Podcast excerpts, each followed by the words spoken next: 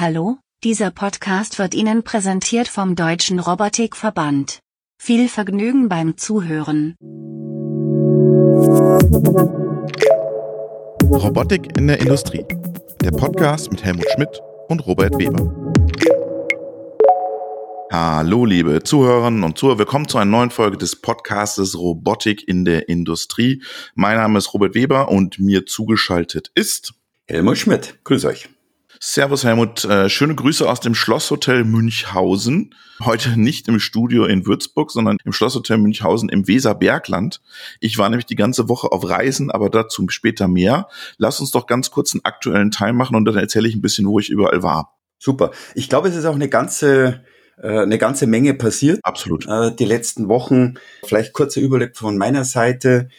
Ich bin erstaunt, was sich im Bereich der Logistik tut. Ich meine, das ist ja eigentlich einer der boomenden Märkte schlechthin. Und wenn man sich jetzt sagen wir gerade die äh, Last Mile anschaut, gab es ja zwei große Neuigkeiten. Äh, Amazon auf der einen Seite, der seinen Scout-Roboter äh, reduziert, 400 äh, Leute arbeiten dran. Äh, in USA ist er schon gelaufen. Tages aktuell oder zeitgleich FedEx, die ja mit einem Joint Venture arbeiten, äh, die Roxor-Roboter reduzieren und runterfahren. Äh, und dann auch noch das äh, Amazon, die erst kürzlich Canvas gekauft haben, für über 100 Millionen. Auch dort nochmal reduzieren und schließen. Ist ein bisschen beängstigend auf der einen Seite, weil das ja eigentlich der boomende Markt die letzten Jahre ist. Viele Last Mile Delivery Services sich genau auf das Thema fokussieren kann, was ja auch in die Industrie eingesetzt wird. Ähm, also es ist erstaunlich, aber man sieht Kosten zurzeit überall und wenn es kein Erfolg wird, sind auch Konzerne wie Amazon die ersten, die den Stecker ziehen. Was hältst du denn davon? Ja, Gorillas gestern kam ja auch die Meldung, ne, der Lieferdienst Q-Commerce. Ich habe ja den, den Helmut Prieschenk immer, der sagt halt immer, es muss sich rechnen, es muss sich rechnen. Du kannst das Geschäftsmodell nicht zehn Jahre lang gegen rote Zahlen laufen lassen. Und jetzt siehst du, Q-Commerce ist schwierig. Ja, das kannst du nicht so skalieren, dass du sagst, ich steck noch mehr Geld rein und noch mehr Geld. Ich fand das ganz spannend. Ich war jetzt bei Lenze. Die haben 75 Jahre gefeiert Automatisierer kommen aus der Antriebstechnik, aber jetzt mehr Automatisierer, haben eine neue Plattform präsentiert, aber das Thema war auch dort, die haben, liefern ja auch viel in die Intralogistikwelt. Ne? Also viele ihrer Systeme gehen einfach auch in die ganzen Lager der SSIs und der Vitrons und der TGWs und was auch immer. Und das ist eine absolute Boombranche für die. Also riesige Boombranche. Die haben einen Backlog an Aufträgen bestimmten Dreivierteljahr noch. Ja, unfassbar, was da noch in der, in der Pipeline alles steckt bei denen. Und da war auch das Thema, ja, Automatisierung wird der Gewinner dieser Krise auch sein in unterschiedlichsten Ausprägungen, aber vor allem auch beim Thema Energieeffizienz wird äh, das Thema Automatisierung nochmal ganz große Rolle spielen. Und da war das Versprechen, dass du bis zu 30 Prozent der Energiekosten nochmal mit Automatisierung reduzieren kannst. Ja? Sprechen wir nicht nur von Auto, nicht nur von Robotik, wir sprechen auch von, von Antriebstechnik Technik und äh, alles da drumherum. Aber das ist schon nochmal ein Fund, mit dem die da, äh, der Auto, die Automatisierungsbranche da wuchert. Also unfassbar, ja. Ja, also bin ich überzeugt, dass da noch eine ganze Menge geht. Äh, und erschreckend ist natürlich auf der einen Seite, es wird ja viel darüber diskutiert von Reshoring, Zurückverlagerung äh, nach Deutschland, äh, was ganz wichtig ist. Aber wenn man sich dann dagegen hält, das Thema, was du gerade gesagt Energiekosten und Ungarn ist eines der Beispiele, dass die ersten genau anfangen jetzt genau wegen den Energiekosten nach Ungarn genau den anderen Weg wieder zu gehen. Da müssen wir schauen, dass wir wirklich technologisch tolle Lösungen haben, die Energie irgendwann wieder in den Griff gekriegt wird. Und da helfen natürlich solche, solche Beispiele. Das andere Beispiel, was mit Sicherheit auch hilft, äh, ist natürlich die Low-Cost-Robotik. Ähm, äh, auch dort hat man gesehen, Igos beteiligt sich bei, bei Common Place Robotics, äh, um noch stärker einzusteigen. Die haben ja mit ihm diesen Rebel-Roboter schon entwickelt, was die Steuerung angeht. Also ich glaube, auch dort wird sich ein Trend angehen. Die Low-Cost-Robotik auf der einen Seite, Energiesparung und seit langem äh, ist ein Roboterhersteller wie ABB wieder äh, in Erscheinung getreten, die so einen Mini-Roboter bieten für 1,5 Kilo Traglast. Bin mir zwar noch nicht ganz sicher, ob dort wirklich das große Segment in der in der Elektronik ist, mit der Reichweite. Er soll super klein, präzise und schnell sein. Da bin ich noch ein bisschen, bisschen skeptisch, das Portfolio so weit nach unten abzudrängen. Es gibt ja den Macademic mit 0,5 Kilo. Hört man auch nicht viel, ist ein tolles Gerät. Ähm, also da bin ich gespannt, was in dem Bereich wirklich noch tut. Spannend war auch äh, jetzt die ganze Woche, ich war dann auch noch in der Schweiz bei Ferrac, die machen ja auch Intralogistiksysteme, nutzen da die Gravitation, also Skyfall heißt deren System und dann haben sie so Sorter-Systeme für Salando zum Beispiel auch. Und was, was spannend war, dieses Decoupling, was du angesprochen hast, so, so am Abend bei den Gesprächen an der Bar, zehn Jahre max mindestens, ne? Also das geht nicht von heute auf morgen, auch wenn die Politik sich das wünscht, sofort ein Decoupling und dann wird irgendwie gesagt, wir machen dann was in Vietnam oder Malaysia. Das Material ist nicht da in Vietnam und Malaysia. Das, das wird nicht von heute auf morgen funktionieren. Na, deswegen müssen, müssen wir, auf der einen Seite ist es, ist es ja positiv, dass es nicht so schnell geht. Äh, das heißt, wir müssen halt auch schauen, dass wir äh, uns äh, entsprechend äh, uns entsprechend stärken. Es sind auch die neuen äh, IFR-Zahlen rausgekommen mit knapp 500.000 äh, Roboter installed, all-time high. Das zeigt der Trend, geht natürlich dorthin. Es ist das Aufwachen da. Auch der Deutsche Robotikverband muss dann den Fokus draufsetzen. Äh, die kleinen Startups. Also es tut sich eine ganze Menge. Ich bin auf so einem Startup-Event hier in München gewesen.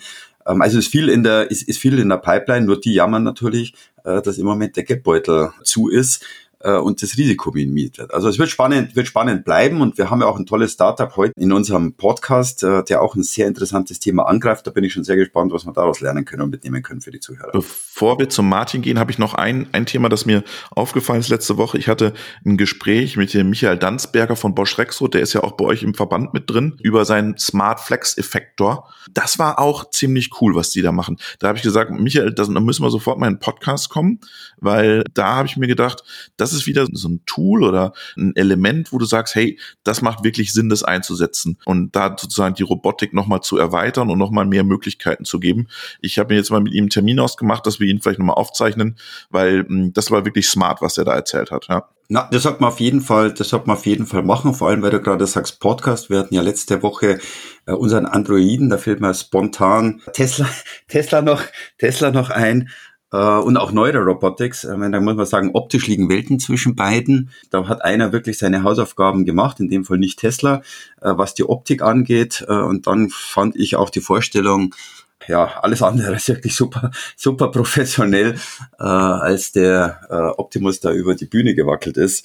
was hältst du davon? Betreutes Roboting sozusagen, ja, weil sie haben ihn ja so gestützt auf die Bühne gebracht. Man muss sagen, was sie in einem Jahr hinbekommen haben, ist schon nicht schlecht, muss man sagen, wow. Aber es gibt halt auch andere, ne? Honda hat schon vor 15 Jahren sowas mit dem gezeigt. Asimo, ne? Mit dem Asimo, genau. Ja. Und das hat ja auch der, der Christian Becker Asano, der ja viel in Asien oder in Japan auch unterwegs ist, erzählt, da gibt's auch andere, die da unterwegs sind in dem Bereich und vielleicht ebenso weit sind. Das ist halt alles ein bisschen, du kriegst halt für, für sowas wie so eine Erika, die der Christian Becker hat, da kriegst du halt den Podcast bei uns, ja. Und dann kriegst du vielleicht ein bisschen Veröffentlichungen im, im Fachmedienbereich, aber äh, Elon Musk kriegt halt, äh, ähm, hat jetzt seinen eigenen Kanal. Ne? Ja, ja, klar. Ja, und äh, dann denkst, dann denkt die Bevölkerung, wow, das ist State of the Art.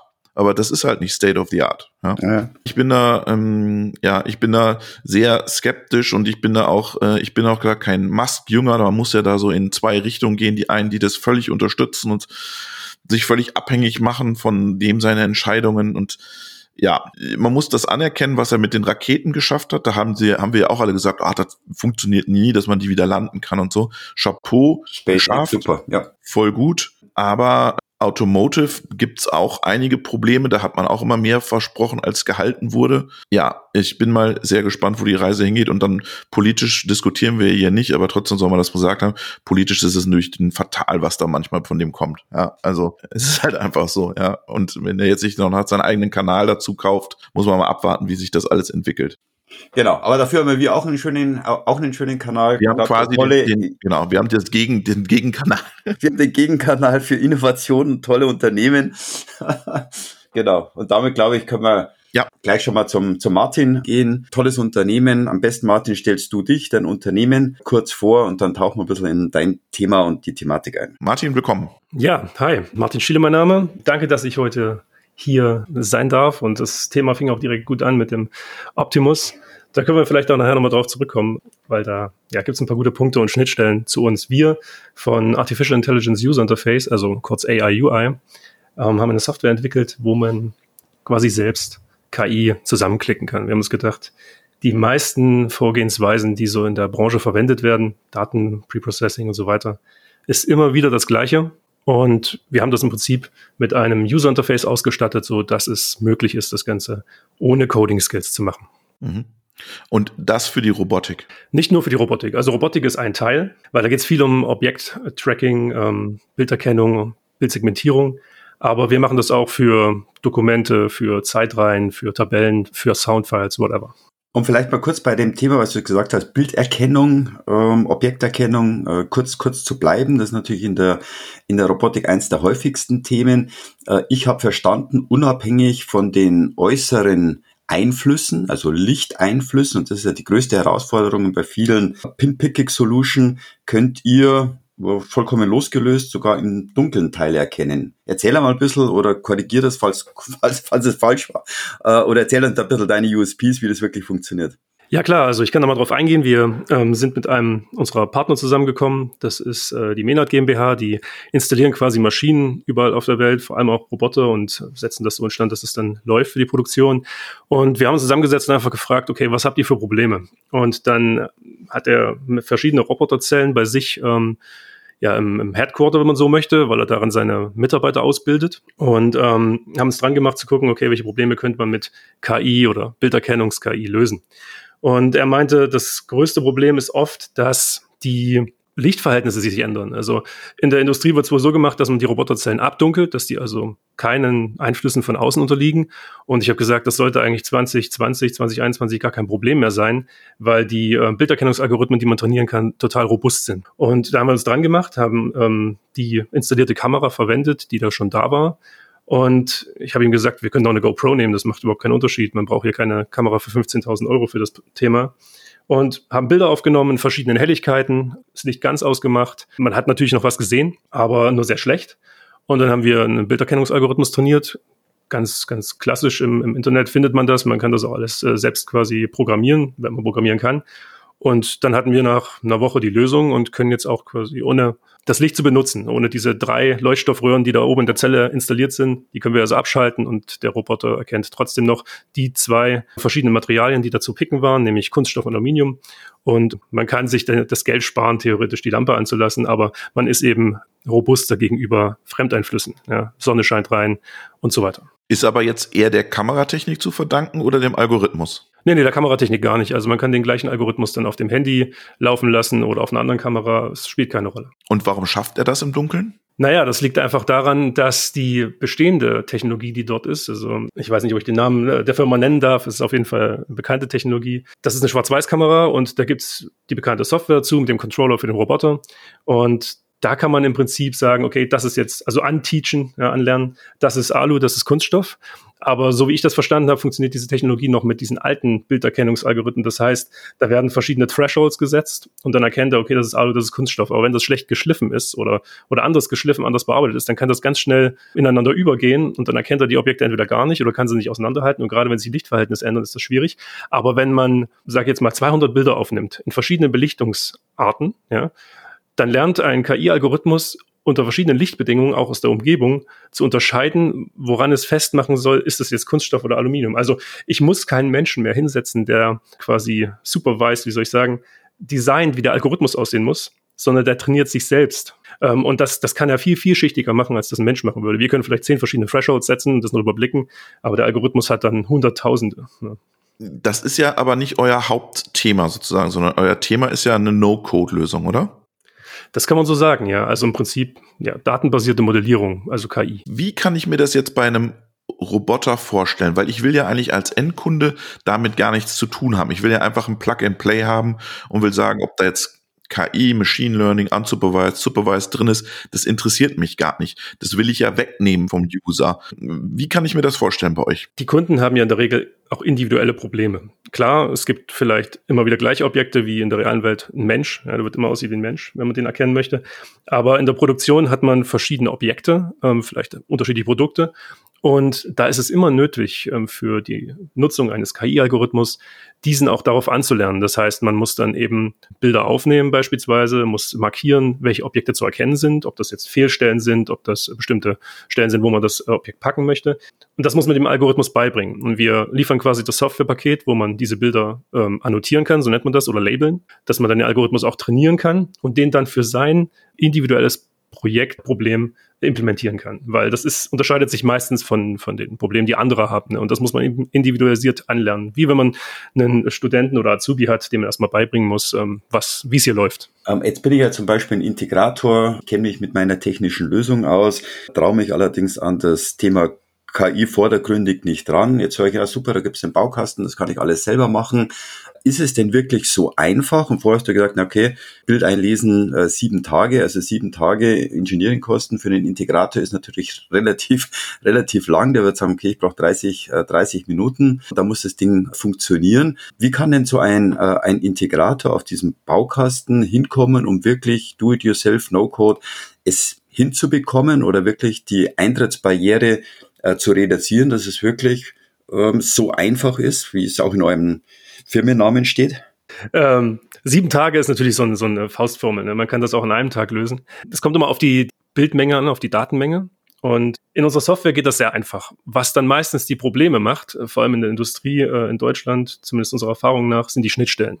Wir arbeiten mit REST, weil das einfach die Webtechnologie ist, die überall Verwendung findet mittlerweile. Schreibt man R-U-S-T, gell? Rust. Oder? nein, nein, R-E-S-T. Uh, REST API. Ja, genau, ja. weil es gibt auch eine Rust, eine, eine Rust gibt's auch, stimmt. Ja. Aber die REST API ist die, die quasi überall verwendet wird. Haben wir es geklärt. Genau. Und da muss man eben meistens Schnittstellen finden, weil jeder Kunde hat andere Maschinen, andere, andere Schnittstellen oder andere Sammelsurium an Schnittstellen, andere Kameras und so weiter. Ähm, wenn ich zum Beispiel auf Kians gucke, die schicken das Ganze eben nicht äh, mit einem Webprotokoll raus, sondern legen das ab beispielsweise oder man hat gar keinen Zugriff. Bei Ballov ist das Standard, äh, über REST zu kommunizieren. Das sind dann die, die Probleme. Ja? Und was noch dazu kommt, ist die äh, Kalibrierung. Weil wenn man jetzt so ein fertiges Robotiksystem kauft, von Kians beispielsweise, dann hat man ja auch die ganze ähm, Geschichte mit dem Koordinatensystem, die Transformation, das ist alles schon mit drin. Ne? Wenn man jetzt aber eine Kamera extern anschließt, dann muss man natürlich erstmal irgendwie eine, eine Koordinatentransformation zwischen diesem KI-Algorithmus, also was die Kamera sieht, und dem Roboter noch machen. Und das kann noch mal dauern. Ähm, wenn man das aber einmal gemacht hat, ist das kein Problem. Dann kann man sämtliche Objekterkennungsprobleme dann, sagen wir mal, in einem halben Tag bis einem Tag auch lösen.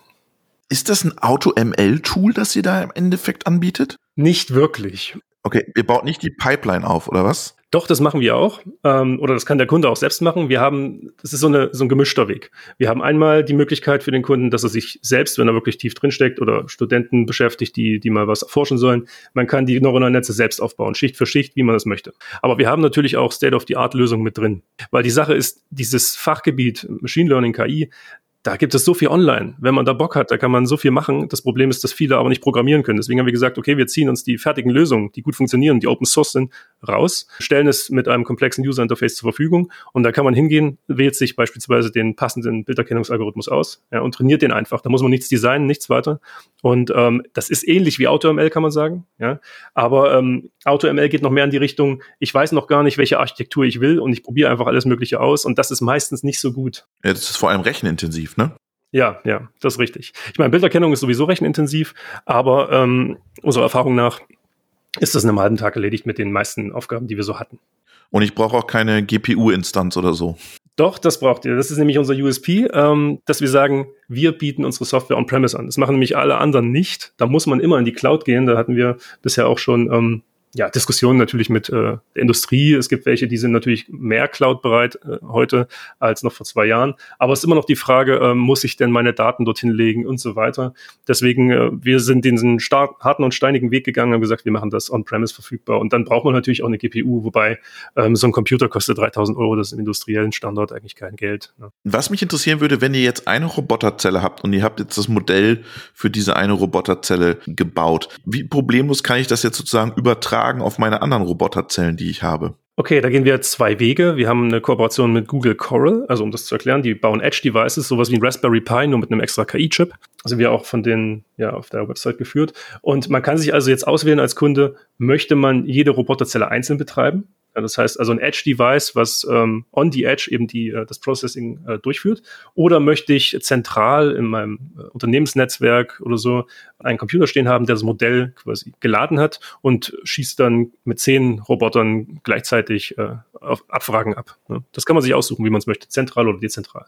Und ich musste ja die Modelle wieder nachtrainieren.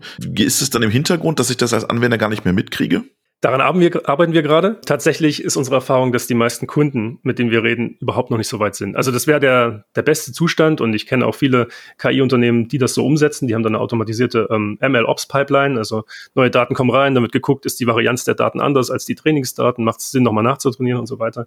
Ähm, daran arbeiten wir gerade, implementieren wir auch, aber die Kunden sind einfach noch nicht so weit, um überhaupt zu verstehen, dass sie das bräuchten die, die müssen erstmal verstehen, was sie mit KI überhaupt anfangen können. Helmut, ich habe das Gefühl, der Martin ist einfach durch GitHub gesurft, hat geschaut, was gibt's und hat es dann einfach hübsch gemacht. Genau, so ungefähr. Ich, ich kann euch ja mal erzählen, wo das herkommt. Also ich bin ja an der TU Ilmenau, habe ich ja studiert und da bin ich auch immer noch wissenschaftlicher Mitarbeiter und ich bin da irgendwie gelandet und dann hieß es, jo, jetzt musst du eine Doktorarbeit machen und da dachte ich, ach du Scheiße, den Kram auch noch. Und dann habe ich mich für KI entscheiden, entschieden. Ähm, AlphaGo fand ich so geil, da dachte ich, das will ich auch. In Ilmenau entsteht das neue DeepMind. genau, genau. Schön wär's, ja. Ähm, da müssten wir aber erstmal 500 Millionen Pfund im Jahr haben, die wir verbrennen können. Nee, also es war so, ich wollte es machen und habe dann gemerkt, anderthalb Jahre jetzt äh, muss ich erstmal Programmieren üben. Ich verstehe das hier gar nicht. Ich komme ewig nicht klar, wenn man so möchte. Und das war zu lang. Ich habe mir gedacht, wie, wie machen die das die KMUs? Man hört überall, ah, KI hier, KI dort. Ich sag's mal ganz einfach, wirklich, ja, Bullshit. Ich meine, das ist viel Marketing, ist auch okay. Die Leute müssen verkaufen, müssen von irgendwas leben, ist alles gut. Aber sie können es gar nicht leisten. Wenn ich als, als kleines Unternehmen, 50 Mitarbeiter, keine IT-Abteilung habe, werde ich das niemals lösen können, wenn ich dann noch einen Programmierer für 100.000 einstellen muss. Und da dachten wir uns, wir müssen diese ganzen Lösungen zusammenpacken und sagen, hier, wir stellen es euch zur Verfügung, ihr könnt es auch ähm, einfacher haben. Das heißt, ich muss bei euch wirklich kein Python beherrschen. Nee. Also es gibt die Möglichkeit, dass du Python an Code einschleusen kannst, falls dir irgendwas fehlt, aber du musst es nicht beherrschen, nein. Und ist das, kann ich mir das wie so Funktionsblöcke vorstellen? Genau. Genau. Ich meine, das haben ja andere schon vorgemacht. Wir haben uns da ja auch orientiert. Wie baut man das User Interface auf und so weiter. Und wenn du jetzt mal deine, deine Use Cases schaut, ist Robotik da so der, der Main Use Case oder sagst du, kommt oder da sind noch andere, die ich da sehe? Also Robotik wäre der Lieblings-Main-Use-Case, weil es ist so einfach zu lösen. Diese Bilderkennungsgeschichten sind ganz schnell durch. Aber die Industrie kommt mehr und mehr mit Dokumenten-Use-Cases zurzeit um die Ecke. Gerade diese Digitalisierung von analogen Dokumenten in Deutschland ist gerade ein Riesenthema. Ja. Okay, sehr, sehr spannend. Sehr spannend. Vor allem, ich könnte man natürlich das Thema Qualität oder Qualitätskontrolle vorstellen. Sagen, Bilderkennung ist das eine, äh, da muss man irgendwas greifen, klar, das ist wichtig, aber Qualität, da geht's um wirklich Einsparung von Geld oder Verbrennen von Geld. Äh, es gibt da sehr, sehr viele, die sich in dem Bereich der Bilderkennung für Qualitätskontrolle, Qualitätssicherung austoben. Äh, das, das könnte auch für euch eine super Möglichkeit sein, oder wie seht ihr das? Ja, genau. Das machen wir auch. Ähm, das war sogar einer unserer ersten Referenzkunden, darf ich auch mit nennen, Cap Niles. Haben wir uns zusammengesetzt, die fertigen so Schleifscheiben, die beschichten so Stahlscheiben mit ähm, ja, Diamanten, um dann eben daraus Schneckenräder zu fräsen oder, oder damit Schneckenräder zu fräsen und, und äh, Zahnräder. Und die schauen sich diese Diamantschicht dann immer unter dem Mikroskop an, weil sich dann natürlich Löcher bilden bei diesem galvanischen Prozess. Das ist, der ist nicht perfekt. Manchmal ist das halt fehlerhaft. Und da hatten sie jetzt halt 40 Jahre jemanden sitzen, der sich unter dem Mikroskop diese Fehler angesehen hat und der geht aber in Rente. Und da haben wir gesagt, wir probieren das und das hat auch sofort super geklappt. Jetzt benutzen die das. Was mich noch interessieren würde, wenn wir nochmal zum Roboter zurückkommen, wo hängt ihr euch da architektonisch auf? Wo liegt die Software am Ende? Was, wo ist das Interface? Ist es am Roboter oder wie kann ich mir das vorstellen, Martin? Nun, hardware-seitig würde ich sagen, ist es auf einem extra Computer dann, ähm, wo das Modell läuft. Ne? Man kann das auch in die Cloud bringen, wie man möchte. Und hardware-seitig, wo die, die Daten Ströme sind quasi zwischen dem, wie soll ich sagen, dem Sensoring Medium, also in der Kamera in diesem Fall, und dem Roboter. Ja, also von der Kamera fließen die Bilddaten in das Modell. Das Modell macht die Vorhersage, gibt mir raus, ich finde an dem, dem Punkt Objekte mit der und der Klasse und dann kann das weiter interpretiert werden. Und wenn ich es trainiere, wo sitze ich dann? Da sitze ich im Büro. Genau. Man macht einfach ein paar Bilder, dann sitzt man im Büro und ähm, kann dann die, den, das Modell trainieren und deployt das dann auf dem Endgerät. Genau. Okay. Das und ist das ist eine, eine Web-Anwendung, was ihr da habt. Genau, die Software ähm, ist im Prinzip in einem Browser programmiert, sieht halt nicht, sieht man halt nicht.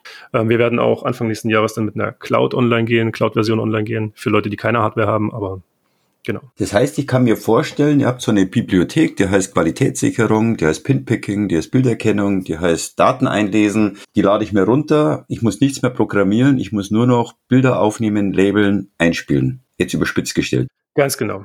Okay. Da gibt es noch ein paar andere Vorgehensweisen. Man muss die Bilder ein bisschen verändern, damit man 200 Bilder sind nicht viel. Die großen Bilderkennungsalgorithmen werden mit Hunderttausenden von Bildern trainiert. Aber darauf bauen wir ja auf. Das ist ja der Vorteil. Das nennt sich ja Transfer Learning. Das habt ihr mit Sicherheit auch schon äh, behandelt oder gehört. Dann braucht man eben nur ein paar Bilder, um zu sagen, okay, jetzt lernen aber diese Objekte zu erkennen und es basiert einfach auf dem, was schon gelernt wurde. Das geht eben so viel schneller. Ja, oder Few-Shot Learning, du kannst ja aus Foundation-Modellen was ziehen, ja?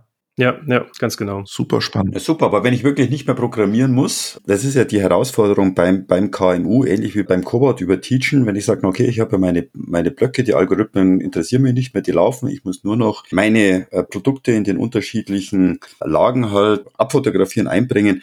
Das ist natürlich eine coole, eine coole Geschichte. Wo siehst denn du die Zukunft? Ähm, wo wird sich das für euch äh, hin entwickeln auf der einen Seite? Äh, und die zweite Seite, ein KMU hat ja kein Geld oder meistens scheitern Technologien auch am Geld. Wo bewegt man sich bei euch? Ist das Robot as a Service Modell, One-Time Invest? Äh, vielleicht wo, also vielleicht starten wir damit zuerst. Was kostet dir? Und dann, wo siehst du die Entwicklung und den Trend für die Zukunft aus deiner Perspektive? Und ich habe auch noch eine Frage. Ähm, kannst du dir nicht vorstellen, dass du die Software nicht an den Endkunden verkaufst, sondern an den Robotikhersteller verkaufst? Wir verkaufen die Software natürlich an den Endkunden und auch gerne an den sogenannten Multiplikator, kann man das ja nennen. Und das sind natürlich unsere liebsten Kunden, wenn die dann losziehen und integrieren das. Und ähm, sowohl der Integrator als auch wir haben dann am Ende was davon. Aber wir haben nicht die ganze Arbeit, ja, weil wir sind nur ein kleines Team. Wir sind jetzt ungefähr zehn Leute bisher, haben auch eine Funding-Runde jetzt hinter uns versuchen jetzt zu wachsen. Wir kosten einen Tagessatz, der liegt bei 1350 Euro, wenn man mal ein Projekt mit uns macht. Wenn das natürlich länger geht, kann man dann natürlich auch äh, drüber reden, das geringer zu machen. Aber in der Regel dauern unsere Projekte nicht länger als zehn Tage, weil wir dann die Probleme gelöst haben. War bis jetzt immer so. Und die Software, die bauen wir die, die Kostenstruktur gerade auf. Wir möchten vor allem, also kostenlos anbieten bis zum gewissen Grad, wie das viele auch machen, klar, weil wir möchten auch Studierenden und, und Schülern die Möglichkeit geben, in das Thema einzusteigen, äh, sich dann gegenseitig Modelle auszutauschen und Ideen. Wenn man dann leistungsfähigere Varianten haben möchte, wenn man alles drin haben möchte, kostet es 900 Euro im Monat. Wir machen das als Software, als Service-Modell und so sieht das bei uns aus. Wir wollen hauptsächlich daran verdienen, wenn der Kunde das Modell nutzt. Ja, wir sagen, die Software ist auch kostenfrei, aber wenn der Kunde nichts davon hat, also wenn er kein KI-Modell baut, was ihm was bringt, dann soll es nicht unbedingt was kosten. Deswegen setzen wir dann an zu sagen, okay, wenn ihr jetzt ein Modell habt, das tatsächlich euch einen Mehrwert bringt, dann möchten wir aber auch ein Stück zurückhaben und ähm, ihr zahlt dann eben für die deployten Modelle. Aber vertriebstechnisch würdest du schon gern auch mit den Integratoren reingehen, weil ihr, ihr tut euch ja bestimmt auch total schwer, immer dieses KI-Thema beim Mittelstand zu erklären. Was muss ich jetzt tun? Ähm, ich könnte mir das vertriebstechnisch sehr schwierig vorstellen. Ja, da haben wir auch im, letzte, im letzten Jahr ein ganz schönes Learning hingelegt, weil wir haben gemerkt, ich meine, Techies gründen solche Unternehmen in der Regel. Also Leute, die softwareaffin sind, ähm, ingenieuraffin. Ich habe Fahrzeugtechnik studiert. Aber verkaufen tun das die, die es eigentlich nicht so detailliert ähm, weitertragen. Das heißt, wir haben gelernt, we weg von dieser Feature-Erklärung zu gehen, weil damit kann der Kunde eh nichts anfangen, sondern eher hin zum Value. Also was hast du für ein Problem? Ja, in der Industrie sehe ich immer wieder ähm, Ausschuss. Ja, 20, 30 Prozent sind da gar nichts. Das ist, also weil wir es vorhin, oder ihr hattet es vorhin von Energieeinsparung, allein was, wenn man Ausschuss reduziert, da kann man wahrscheinlich enorme Mengen Energie einsparen. Und da sehe ich riesiges Potenzial, allein bei diesen einfachen Use Cases. Das lässt sich auch fast alles mit Bilderkennung meist machen oder mit Zeitreihen äh, Prediction. Und ähm, das geht, ja, da muss man aber richtig argumentieren muss im Prinzip den äh, sagen, okay, wir kosten 200 Euro, ja, aber was verlierst du jedes Jahr, wenn du 20 Prozent Ausschuss hast? Das geht ja meist in die Millionen und dann fällt dieser kleine Betrag auch gar nicht mehr auf. Ich finde es so spannend, Helmut, weil ich schließe jetzt mal den Bogen nochmal zum aktuellen Teil. Die Lenses haben auch eine, eine Plattform vorgestellt, Nupano nennt sie sich. Und da geht's auch genau das, Corporate Applications zu entwickeln, ohne Programmierkenntnis, also dass Mitarbeiter auch das schaffen, ohne tiefe Programmierkenntnis Applikation No-Code, Low-Code zu entwickeln. Und begründet wird das Ganze mit dem ganzen Thema Demografie, äh, Fachkräftemangel. Und ähm, ich glaube, alle müssen sich da smarte Lösungen einfallen lassen. Und ich finde es total toll, Martin, dass nicht nur die Großen das machen, sondern dass ihr klein von unten auch drückt und sagt, hey, da müssen wir Gas geben äh, in diesem ganzen Bereich. Ähm, da tut sich extrem viel. Ja, ja es ist ja auch so, wenn wenn wir da nicht Gas geben, dann werden wir wirklich richtig abgehangen von äh, den Chinesen und äh, den Amerikanern. Die sind ja uns ja, was das angeht, schon sehr voraus. Wir nutzen ja auch amerikanische Technologie. Ne, können wir gar nicht selbst entwickeln. Da müssen wir aufholen, sonst sieht's düster aus in der Zukunft. Weil du sagst Amerika amerikanische Technologie, wo ist denn die Schnittstelle zu eurem Optim zu dem Optimus? Oder genau. könnt, ihr den, könnt ihr den verbessern, damit er besser läuft? Um, um Gottes Willen, nein, nein. Also ich habe ich hab mir den AI Day 2 angeguckt von Tesla. Ähm, weil ich ja auf deren ähm, Technologie, muss ich sagen, schon ein bisschen stehe, weil die machen ja alles über Bilderkennung. Da gibt's ja noch viele Geräte, ob das was werden kann oder nicht. Ich verstehe den Ansatz und ich bin wirklich erstaunt, was die da umgesetzt haben. Ich frage mich auch, für wen die diese Präsentation machen, weil ich habe da Mühe zu folgen. Ja, es ist schon schwierig, wie die da manchmal über einige Spezialtechnologien im KI-Bereich reden. Das, ich kann mir nicht vorstellen, dass das auch nur fünf Prozent der Audience da äh, verarbeiten können. Aber was die da so machen, ist krass. Und das, um das zu übertragen auf diesen Optimus, den ich übrigens total lame fand, also schon als sie den letztes oder vorletztes Jahr vorgestellt haben, da dachte ich mir, äh, was jetzt äh, sowas auch noch, okay. Ähm, was aber wieder den Bogen schließt, ist, wenn sie diese Technologie für das autonome Fahren gelöst haben. Und das kriegen sie, so wie es aussieht, ganz gut hin, nach allem, was ich so sehe.